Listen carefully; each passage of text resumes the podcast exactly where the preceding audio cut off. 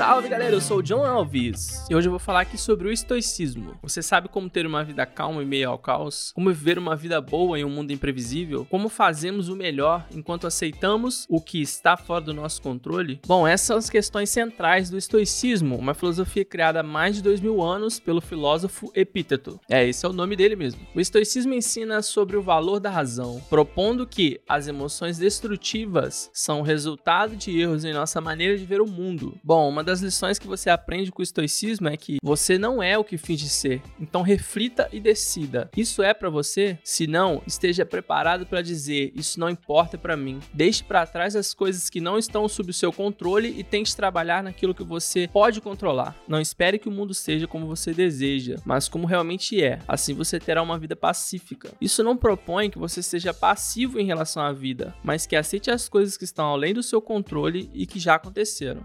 Bom, o estoicismo também ensina como lidar com as emoções. Ele também tem uma visão particular das emoções, chamadas de paixões, no caso, que se enquadra em três categorias: emoções boas, emoções más e emoções indiferentes. Eles propuseram que deveríamos nos concentrar nas emoções ruins ou prejudiciais, aprendendo a lidar com elas. Os homens não são perturbados pelas coisas, mas por suas opiniões sobre elas. Portanto, enquanto estamos envergonhados ou perturbados, não atribuímos isso a outro, mas a nós mesmos, ou seja, de acordo com nossas próprias opiniões. Isso quer dizer que são nossas opiniões sobre as coisas que vão determinar se elas vão nos incomodar ou não. Mas ao invés de tentar suprimir as emoções, devemos enfrentar as crenças que nos levaram a transformá-las em emoções saudáveis. Bom, para finalizar, defina prioridades e entenda o que está sob o seu controle. A busca por autocontrole é a ideia central da filosofia estoica, mas para isso é importante saber distinguir o que está sob o nosso controle. Então é isso, eu espero que você tenha gostado desse episódio, que ele tenha te feito refletir sobre a vida e sobre essa filosofia milenar. Não esqueça de compartilhar e marcar a gente lá no Instagram.